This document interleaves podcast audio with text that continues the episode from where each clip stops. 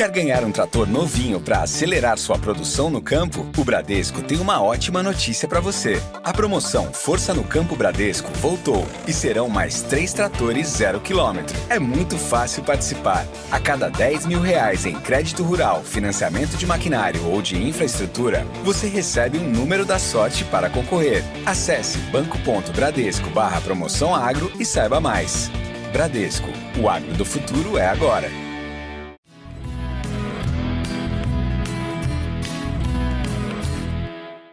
Olá para todos, sejam muito bem-vindos ao podcast Agrotalk. Eu sou Ângela Ruiz, jornalista, podcaster e produtora de conteúdo agro aqui na Climatempo. O tema do podcast dessa semana é o que o produtor precisa pensar em alternativas aos fertilizantes.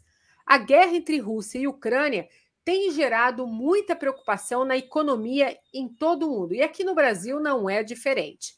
Além das questões humanitárias, o que tem afligido os especialistas é a possibilidade do desabastecimento de produtos, além da falta de insumos essenciais para a agricultura, como os fertilizantes. Segundo informações da Cogo Inteligência em Agronegócio, atualmente o Brasil é o quarto consumidor global de fertilizantes, responsável por 8% do total, e é o maior importador mundial com quase 39 milhões de toneladas, o que equivale aí a mais de 14 bilhões de dólares. A alta dos insumos e até o risco de um possível desabastecimento para as próximas safras desperta atenções no campo. O fundamental é ter fertilizante a tempo de plantar a próxima safra de verão, a primeira safra, 2022-2023. Uma boa gestão e produtos alternativos, como os biológicos, podem ajudar o produtor a diminuir esses impactos. Então, no episódio desta semana, nós vamos conversar com o produtor e engenheiro agrônomo José Bento Cavalcante Germano, formado em agronomia pela PUC do Paraná, com mestrado em agrobusiness pela Universidade de Melbourne, Austrália, e atualmente proprietário da Sementes Mutuca. Nosso outro convidado é Roberto Reis, engenheiro agrônomo, formado pela Universidade Federal de Viçosa, com mestrado e doutorado na área de fertilidade do solo e nutrição das plantas, atualmente coordenando o setor de pesquisa e desenvolvimento do grupo Wirtschaft. Rapazes, sejam bem-vindos ao podcast Agrotalk. Podem cumprimentar o nosso público. Bom, obrigado pela oportunidade de ter esse bate-papo com vocês. Agradeço aí o convite, né? E espero poder contribuir pro, nesse, nessa nossa conversa junto com o Bento. Show. Obrigado, Ângelo. Obrigado, Roberto. Obrigado a todos que nos escutam e nos veem aqui. É muito legal vocês darem um espaço para né, os produtores poderem participar também, ter pessoas com conhecimento diferenciado. Estou bem feliz de poder estar aqui com vocês. Então, obrigado mesmo pela oportunidade. Eu também fico muito infeliz e feliz em receber vocês dois aqui no podcast Agrotalk. Eu acho que é o nosso papel aqui no podcast, né? Falar um pouco desses assuntos né, que estão preocupando o produtor rural e trazer você, Bento, como um participante, um produtor rural que vive né, as dores e as alegrias do dia a dia, da rotina aí do campo. Então, eu quero começar com você, José Bento, e perguntar para você, porque assim, os fertilizantes hoje impactam o resultado de uma safra. Isso todos os produtores já sabem, né? Então, associado aí ao plantio na época certa, as boas práticas de manejo, os fertilizantes são os responsáveis também pela melhoria dessa qualidade da produção. Mas no momento atual, que é esse momento de apreensão, a gente fica aí olhando para quais são as alternativas que vão chegar aí para vocês, produtores rurais, na falta desse fertilizante. E aí eu quero saber de você, José Beto, planejamento, na sua opinião, é a saída? Como que você está administrando a questão dos estoques para o plantio da próxima temporada? Uhum. Bom, vamos lá. Eu acho que o planejamento é o começo de tudo e é o meio de tudo e é o fim de tudo. Então, né, não começa sem você saber o que, que você vai plantar, né, dimensionar o tamanho da tua área, conhecer o teu solo, conhecer as condições em que você vai cultivar nessa safra, né, que a gente tem visto que tem, tem uma tendência a seca, pelo menos aqui no Paraná, os últimos anos tem, tem estado bem evidente, mas você né, se planejar com antecedência e saber né, de, de, tudo que pode acontecer, inclusive do que não pode acontecer, porque esse ano estava né, todo mundo na iminência de que ia explodir uma guerra na Ucrânia e na, na Rússia, e até então ninguém pensou que a quantidade de né, 85% dos fertilizantes do Brasil vem de fora, um terço quase é, vem da Rússia, é, ninguém estava contando com isso. Então foi uma mexida no mercado violenta que, de novo, quem se planejou, né, é, pelo menos pensou aí seis meses antes, quatro meses antes, né, já teve um pouquinho de respiro, já ficou um pouquinho mais fácil de, de trabalhar.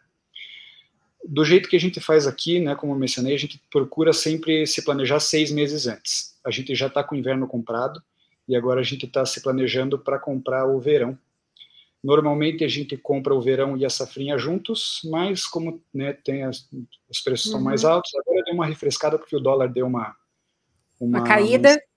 Exato.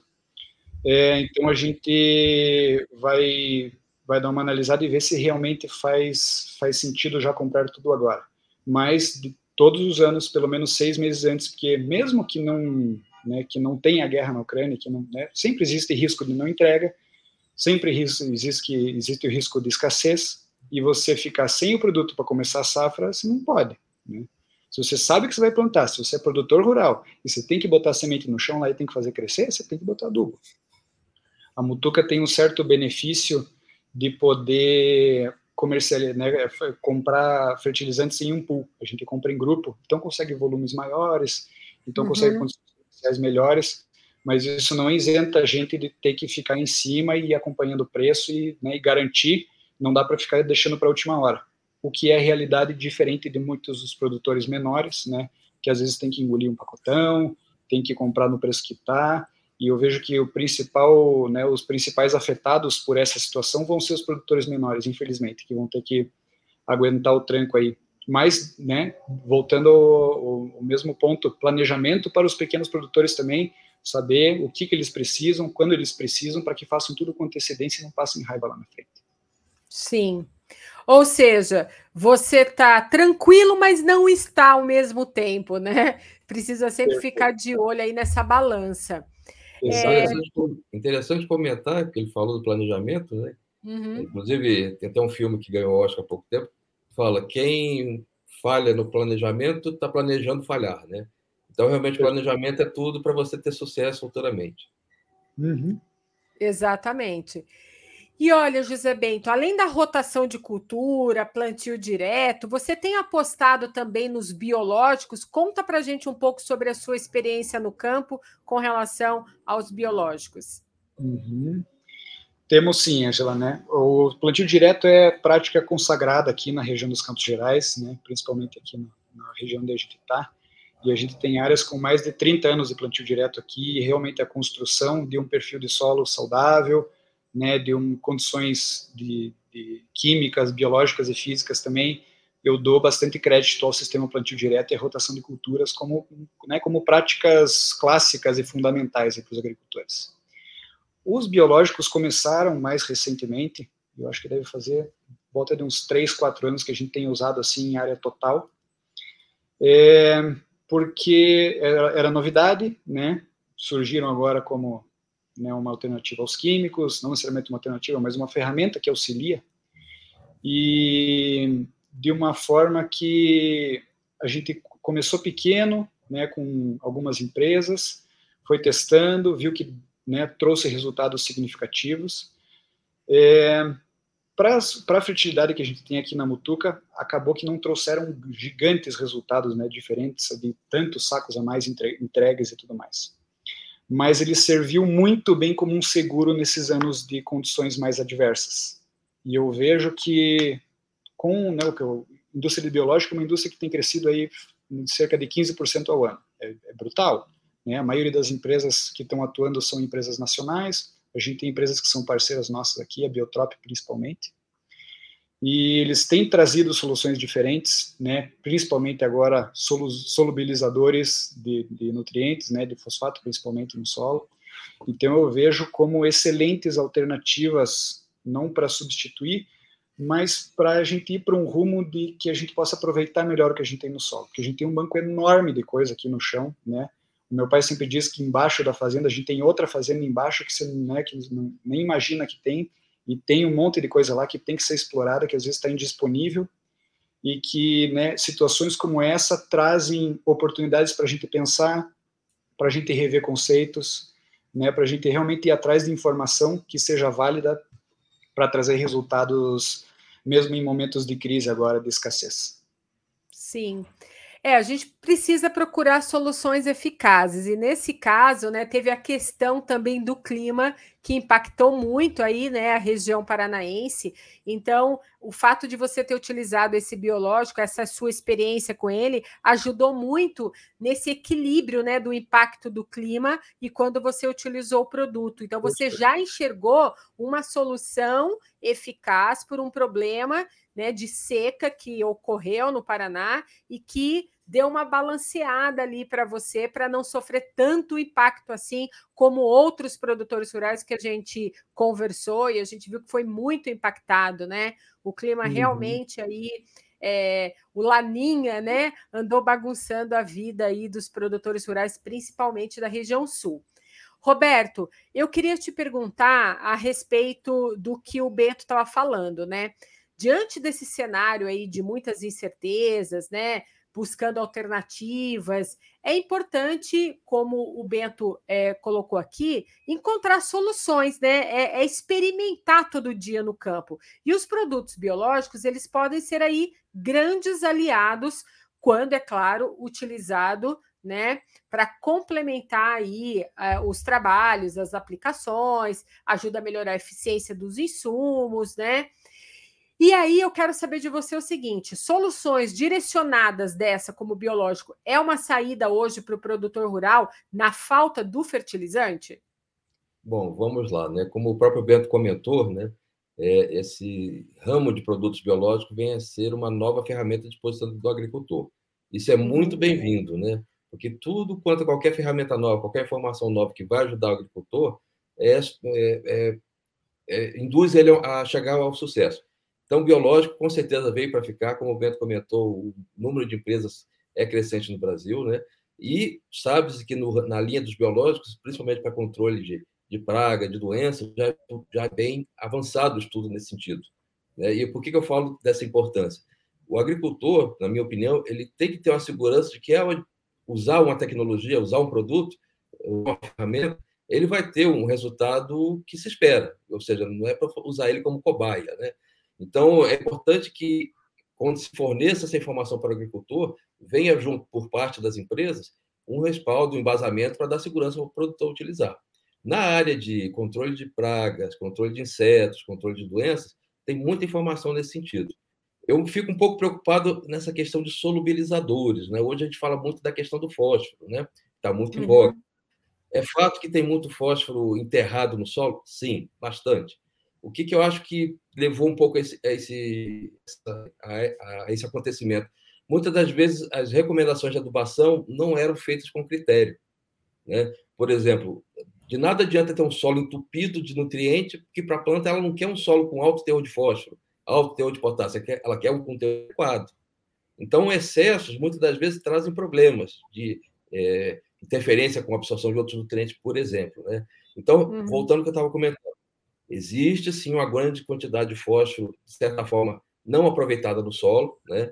Muitos falam em poupança de solo, por exemplo, né? Só que queria só levantar o seguinte: em laboratório, nós podemos determinar o fósforo total de um solo, diferente uhum. da análise de rotina que mede o fósforo disponível.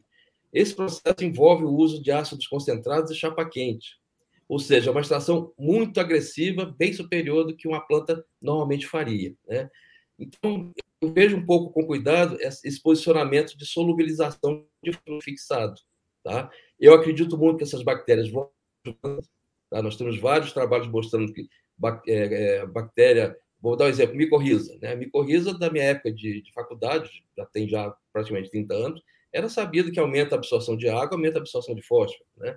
Isso é fato. Né? Então, existem vários trabalhos com bacilos mostrando que a colonização do sistema radicular vai dificultar a infecção por, por outras doenças, vai trazer uma série de benefícios para a planta. Então, de certa forma, eu não duvido que os biológicos trazem benefícios para as plantas. Só que nós temos que ter cuidado de como eles são usados para não pegar uma boa ferramenta e, de certa forma, trazer uma frustração para o produtor. Né? Mas, realmente, eles vieram para ficar, trazem muitos benefícios. É uma ferramenta de informação consolidada em algumas áreas, como falei, pragas e doenças principalmente, né? Porém, temos que ter, eu, na minha opinião, um pouco de cuidado sobre essa questão de, por exemplo, eliminar o uso de, de, de colocar nutrientes no solo. Esse colocar nutriente pode ser um fertilizante mineral ou fertilizante orgânico. Depois a gente pode uhum. até entrar nesse questionamento. E apostar que tudo vai ser disponibilizado pela, pela bactéria, por exemplo. Outro ponto que eu acho importante também é, eu falei da, do acúmulo de fósforo no solo, muitas das vezes foi devido a colocar excesso de adubação principalmente quando os adubos eram relativamente mais baratos, isso era, era muito frequente. Vou até dar um exemplo da época de, já deve ter uns, uns 10 anos atrás, na época eu trabalhava no Chapadão do Sul, Mato Grosso do Sul, conversando com produtores que foram para a região há 10 anos antes dessa época, eles comentavam que fazia análise de solo, botava qualquer tipo de adubo, então muitas das vezes colocava mais do que precisava, como também poderia estar colocando menos do que o necessário. Então eu puxo do chamado conceito 4C. Qual que é a dose certa de nutrientes? Não adianta entupir o solo de adubo, você, de certa forma, cria uma reserva no solo, sim, mas não aproveitar ela totalmente no futuro, principalmente para fósforo. Né? Nitrogênio pode ser perdido por lixiviação, potássio, se for solo arenoso, também. Então, é interessante realmente não é, colocar nutrientes no solo para que ele fique em condições de disponibilidade adequada, nunca em excesso, que acabaria levando o que o Beto comentou, de você ter uma fazenda enterrada debaixo da tua fazenda, muitas das vezes a planta não vai conseguir aproveitar esse nutriente, né? Então, é, existem várias ferramentas para poder ajudar isso, né? Desde as ferramentas básicas do arroz com feijão, de fazer uma boa análise do solo. É, hoje nós temos agricultura de precisão para poder posicionar as doses certas nos locais certos. Alguém poderia questionar, ah, mas eu não tenho equipamento com GPS. Eu posso fazer, entre aspas, uma agricultura de precisão, talhão por talhão. Em vez de eu fazer uma uhum. regulagem só para toda a fazenda, isso é prático não discordo, né? Prático você regular uma coisa só ficar plantando direto. Porém, você penaliza o uso do o uso eficiente de fertilizante. Eu posso fazer uma regulagem padronizada talhão por talhão, dá um pouquinho mais de trabalho, mas é, é, seria uma solução a princípio sem ter que investir em equipamento, né? Eu citei agricultura de precisão, nós temos outros é, fertilizantes de eficiência aumentada no mercado, seja para nitrogenado, seja para fosfatado, que são mais uma ferramenta que vão ajudar o produtor a trabalhar é, dessa questão de poder trabalhar com a quantidade menor de adubo. Né?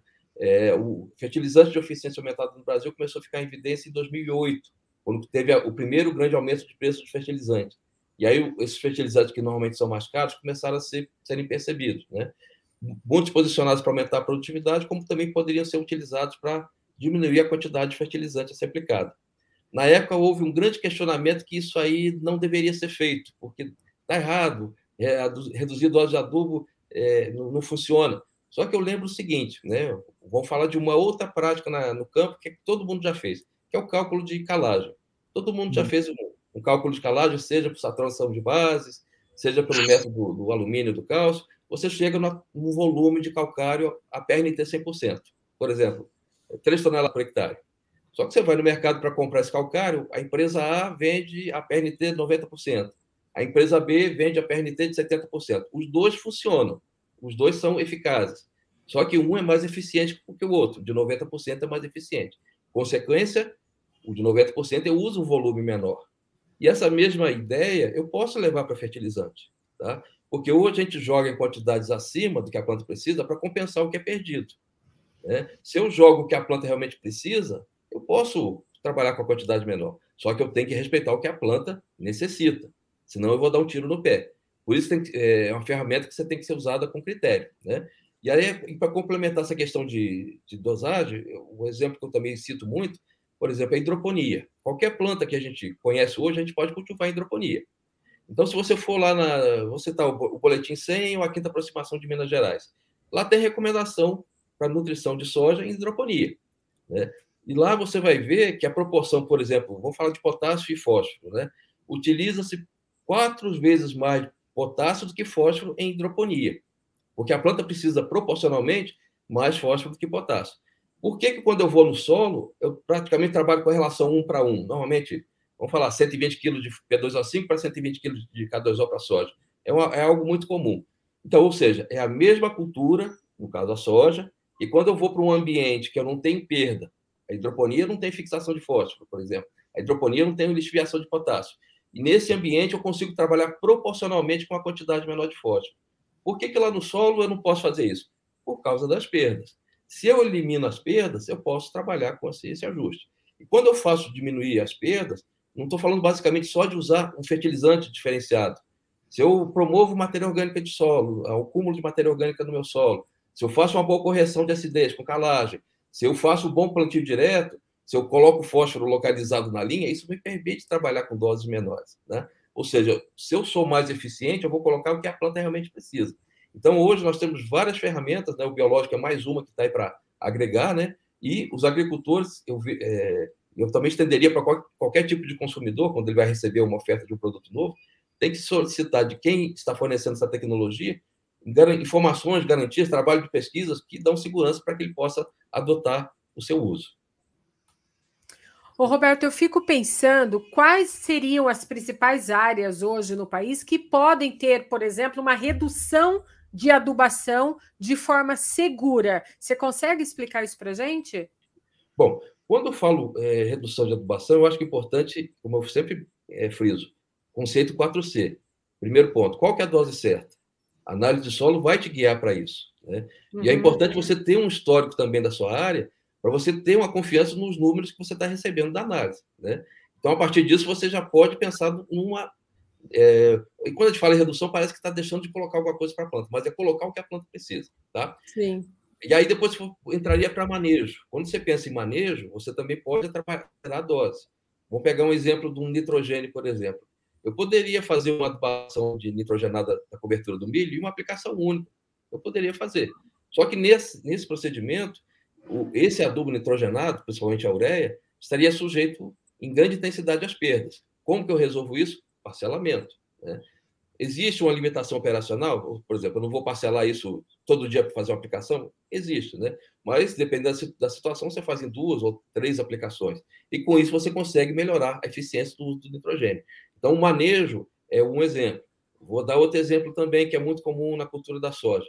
Aplicação de fósforo em superfície, a lanço. É uma realidade muito comum em muitas regiões. Operacionalmente, excelente fazer isso. Traz vários produtor, de acertar a janela de plantio, e fazendo isso ele já consegue um grande passo para aumentar a produtividade. Só que nessa estratégia nós estamos penalizando o fósforo. Mas por quê? O fósforo no solo ele não é móvel. Aonde eu vou aplicar ele, de certa forma vai ficar lá parado.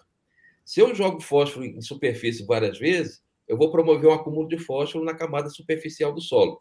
Com isso, eu vou estimular crescimento de raiz superficial. Se eu não tiver veranico, não tem problema nenhum. Mas se vier veranico, o problema vai se instalar. Né? E essa estratégia de aplicar fósforo a lanço, como eu falei, ela funciona desde que seja feito com critério. Qual que é o critério principal? Tem o chamado perfil de fósforo construído. E como eu disse, se eu tenho um acúmulo de fósforo na camada superficial, 0 a, a 3 centímetros, por exemplo, as raízes tendem a ficar em superfície. Se eu tenho esse, esse fósforo em profundidade, essa aplicação superficial em uma ou duas safras não vai alterar esse ambiente, essa, esse perfil. E o que, o que vai me garantir que a planta tem um bom enraizamento em profundidade e eu consiga associar um manejo de aplicação operacionalmente mais simples, mais rápido, que vai agilizar meu plantio. Então, mesmo penalizando o fósforo, no final eu ainda tenho um resultado positivo. Só que se eu não souber é, é, o momento de parar de fazer dessa estratégia, eu posso justamente ter problemas futuros. Tem, já vi vários casos de produtores que começaram a fazer essa aplicação superficial, tiveram benefícios, mas uma, duas safras voltaram atrás. Né? Então, toda e qualquer ferramenta, se for mal utilizada, não vai dar certo. Não adianta eu querer pegar uma chave de fenda para bater um prego, eu vou ter dificuldade. O problema é a chave de fenda? Não, o problema é que eu estou usando a chave, a ferramenta errada. Sim. Eu percebo então aí a importância dos fósforos, né, para essas plantas. Vendo você falar para a gente aqui, é, a importância para o desenvolvimento, né? Ele é insubstituível, mas é claro que existe aí é, condições, dosagens, o jeito de aplicar. E a experiência do engenheiro agrônomo, junto com o produtor rural no campo, vai ajudá-lo né, nesse, nesse trabalho e encontrar essas alternativas eficazes. O Bento está aqui, eu queria perguntar para ele o seguinte: você já está preparando a sua análise do solo? Que ritmo que você está aí no Paraná? O que, que você está fazendo no momento, Bento? Uhum. Já estamos com tudo em cima, Angela. A gente participa de um programa aqui que pega em quatro anos né, um, um talhão e desenvolve em cima dele zonas de manejo. Então a gente sabe uhum. né, é, áreas que são, ele separa em grids de um hectare e separa então mais ou menos áreas semelhantes referentes a um ponto que é mais representativo. Logicamente a estatística é representativa, não é extremamente preciso, mas já é uma super de uma ferramenta para que a gente saiba onde amostrar e como acompanhar. Então, né, isso eu estava escutando aqui, o Roberto até esqueci que eu estava participando, porque eu estava amarradão no que ele estava contando, mas ele falou, que ele falou tem todo sentido, né?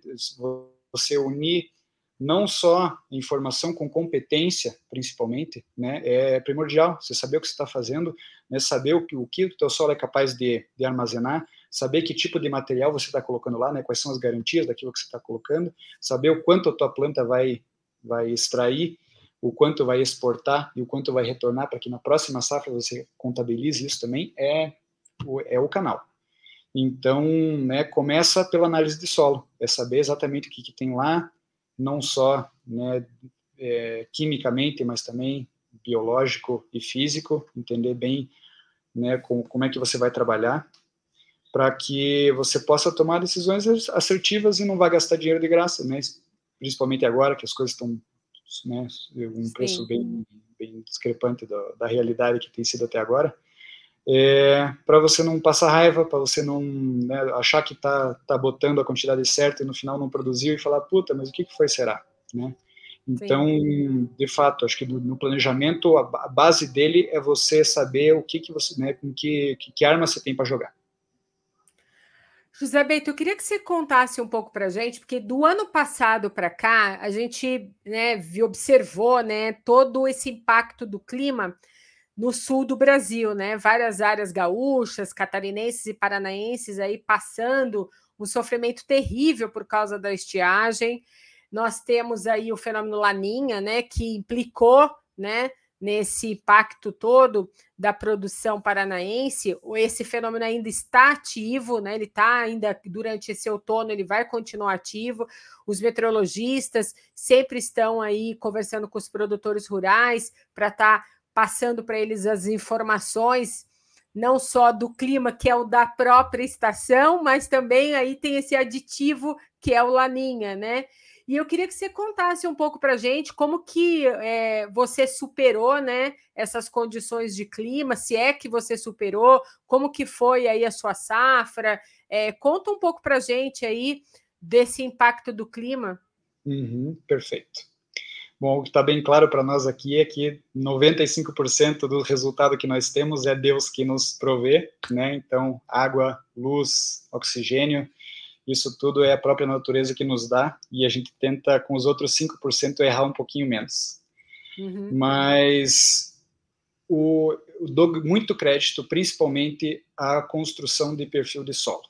Né? Acho que esses 30, mais de 30 anos de plantio direto em né, grande parte dos nossos talhões aqui, foi realmente o que nos ajudou nesses, né, todos esses anos a ter uma estabilidade produtiva principalmente nos últimos anos em que a gente tem tido secas mais severas, né?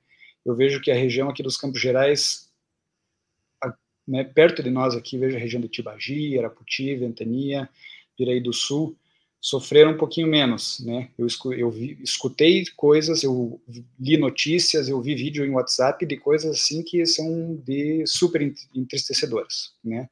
De ver pessoal perdendo lavoura e perdendo uma depois da outra, é, trágico, de fato. Então, eu vejo que realmente a construção de um perfil de solo saudável, livre de alumínio, né, com, com a porosidade adequada que a gente precisa para que as raízes cresçam, isso aí é o seguro de vida que você tem, né, em, novamente em conjunto com os biológicos, né, para que ajudem, né, nos outros aspectos também químicos e físicos, é, foi o que nos né, deu respaldo e nos deu segurança para ter pelo menos uma estabilidade e não ter sofrido do jeito que todo mundo sofreu. Eu vejo que né, saber uma, conhecer também o clima da tua região, saber quando são as épocas de geada, quando são as épocas que dá veranico, quando são as épocas que, né, que seca e que chove, você conseguir de certa forma dar uma adequada no planejamento é extremamente válido também. Lembrando que, né, como o Roberto comentou, cada, né, to, cada realidade é aplicada a lugares diferentes. O Brasil tem uma variedade, variedade infindável de condições de clima, de condições de solo. E para cada lugar tem um conhecimento, tem um pessoal que, né, que já está lá faz tempo, que já conhece, que está estudando, que está desenvolvendo trabalhos em cima. Então é importante estar tá conversando com pessoas, estar tá vendo vídeo no YouTube, estar tá lendo matéria, estar tá lendo artigo científico, estar tá indo em palestras, estar tá participando de eventos, né, conversando com pessoas que entendem do assunto, que né, tem muita gente disposta a ajudar, é, para que você consiga otimizar melhor os seus recursos, né, seja uhum. de pessoas, seja das condições de ambiente que você tem, seja dos, né, dos recursos palpáveis que você tem, que é adubo, maquinário, estrutura tudo mais. Então, acho que né, um conjunto de tudo isso nos trouxe mais segurança e é difícil você dar uma solução específica, falar, ó, faça plantio direto, né? Porque tem regiões que o plantio direto não é a solução, né? E, que eu eu vejo a região de Londrina, por exemplo, lá é extremamente quente, a palhada dura pouco no, no solo, solo extremamente argiloso, né? Não absorve água, então, para muitas pessoas né, que eu, com quem eu conversei sobre o plantio direto, para eles lá não faz tanto sentido. Então, é uhum. é mais de você conhecer a realidade em que você está inserido e buscar soluções aplicadas ao, né, ao ambiente que você vive lá. É isso que vai dar garantia de estabilidade né, daqui para frente. Sejam práticas que, isso, geralmente, são práticas que levam tempo, não é de um dia para o outro que você vai começar a aplicar alguma coisa no teu solo e vai te salvar na próxima safra, né? Mas, como meu pai sempre diz, o importante é começar. Né? Uma hora, 30 anos passaram, e você fez alguma coisa e lá para frente você vai colher os frutos. Essa Sim. atitude que o, que o Beto comentou é muito importante, porque ninguém pode ficar conformado, né? O, você tem que ter a atitude de procurar sempre, independente da área que seja, da área que você atua, querer sempre melhorar, né? Que o melhor sempre é onde você ainda vai chegar. Então, realmente, Sim. o que ele comentou é muito importante, sempre buscar informações, né? É, quando ele estava comentando do YouTube, eu estava pensando que na minha época, quando tinha idade dele, não tinha essas ferramentas, mas, mas hoje nós temos mais facilidade, tanto do lado bom quanto do lado ruim. Mas o, o, fato é que hoje muitas informações estão mais fácil, de fácil acesso, e realmente o ser humano não pode ficar conformado com a situação que ele está. Ele tem que querer buscar melhorar, ir atrás de ferramentas, senão realmente depois vai ficar chorando o leite derramado. Sim. É isso que você falou, Roberto, é super importante, porque assim, o Brasil ainda é extremamente dependente né, desses fertilizantes. A gente está vendo agora um trabalho para o Plano Nacional de Fertilizantes, mas o produtor, nesse momento, a curto prazo, ele precisa ter soluções, né? Soluções eficazes que ele possa é, usar no campo. Como o Bento falou logo lá no início do podcast, ele se preparou, ele se planejou, ele tem agora para o inverno esses fertilizantes, né? Mas ele está de olho ali como que ele vai fazer mais adiante, no futuro próximo, de olho nas negociações, de, nos preços. E aí eu queria saber de você, ô Roberto, se você pode trazer para a gente mais algumas dicas para os produtores rurais para se livrar dessa dependência externa, né? O que mais ele pode fazer com a ajuda de um engenheiro agrônomo como você e de tantos outros que tem no mercado? Porque eu vejo agora que o produtor rural ele tem tantas variáveis na mão para lidar, e mais essa questão agora dos fertilizantes, na hora de se planejar, na hora de fazer a gestão, que ele precisa agora estar tá de mão dada com os engenheiros agrônomos no campo para encontrar soluções. Então, eu queria saber se você tem mais algumas dicas aí para passar para a gente. Bom, vamos lá. Bom, é, primeiro é interessante frisar que a realidade, principalmente dos produtores de médio para pequenos, eles é, para buscar esse nutriente vão ter que ir no mercado, né? Então eles não têm como furar essa, essa barreira, né? Uhum. Então eu veria que o, é tentar começar a fazer o, o dever de casa, o arroz com feijão básico, de saber a quantidade de adubo que tem que colocar, baseado na análise de solo. Mas passado isso, eu preciso comprar adubo, o que, que eu vou fazer? É, eu vejo que está existindo no mercado brasileiro também um, um levante em relação ao uso de fontes alternativas, tá? Que vai desde os organos minerais, nós temos é, vários resíduos aí que não estariam sendo aproveitados, temos muito que estão longe de ser aproveitados, por exemplo, resíduo de, de esgoto, a nossa própria urina tem muito nutriente que é jogada fora. Imagina se num campo de um grande estádio de futebol como Maracanã recolhesse tudo aquilo lá para produzir fertilizante. Sim. Não que isso vai solucionar o problema do Brasil, mas para uma determinada região talvez ajude. Né?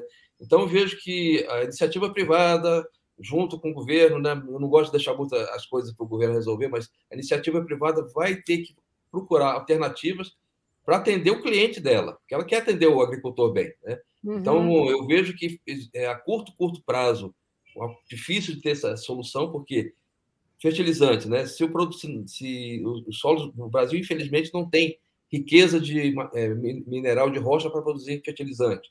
Então, uhum. aí não tem como fazer, como criar, né? Então, ainda vai existir essa dependência por um determinado período.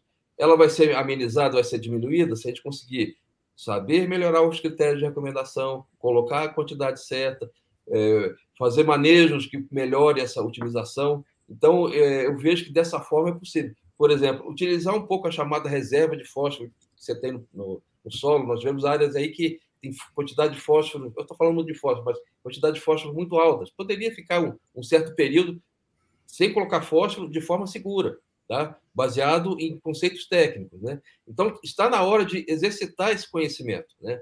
fazer essa análise de solo, saber realmente quanto precisa colocar, buscar alternativas dentro do mercado brasileiro, seja organo mineral, é, outros tipos de produtos, produtos de eficiência aumentada, né? como eu falei, tem vários produtos aí no mercado, inibidores de volatilização, inibidores de nitrificação, é, produtos que vão promover é, a melhoria da absorção de nitrogênio na forma de amônio, como também produtos que reduzem a fixação de fósforo aplicado. Né?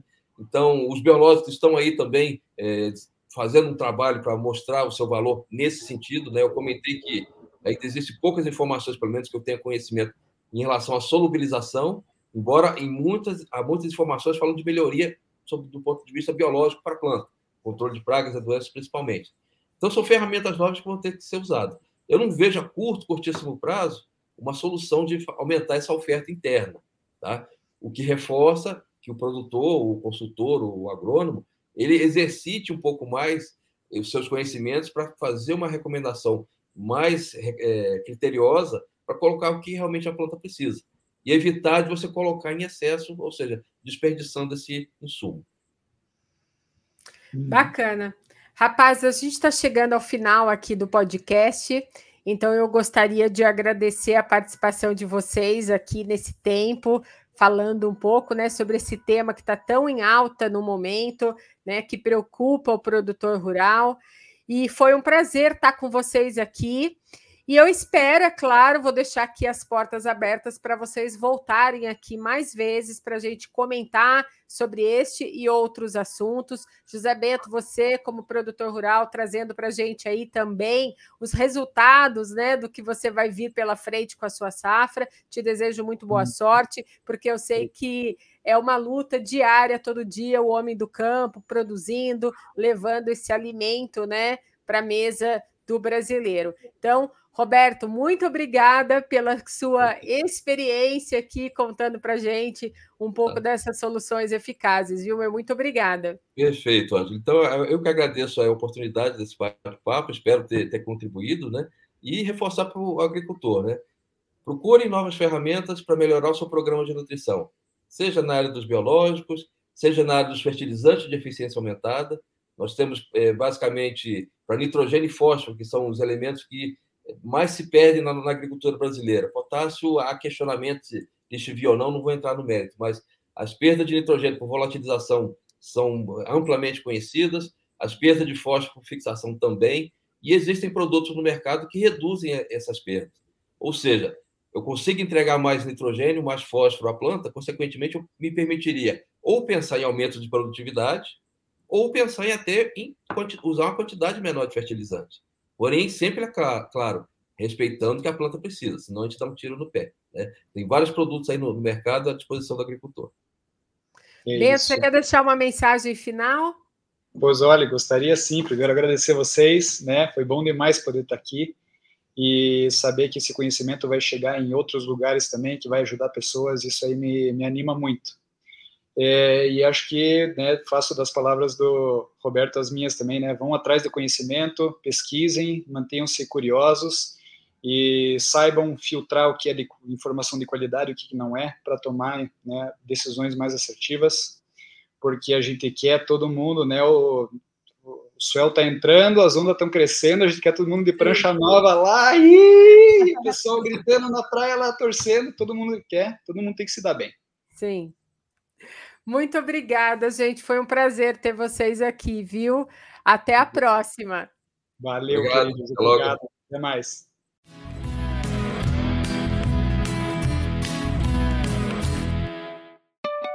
Quer ganhar um trator novinho para acelerar sua produção no campo? O Bradesco tem uma ótima notícia para você. A promoção Força no Campo Bradesco voltou e serão mais três tratores zero quilômetro. É muito fácil participar. A cada 10 mil reais em crédito rural, financiamento de maquinário ou de infraestrutura, você recebe um número da sorte para concorrer. Acesse banco.bradesco barra promoção agro e saiba mais.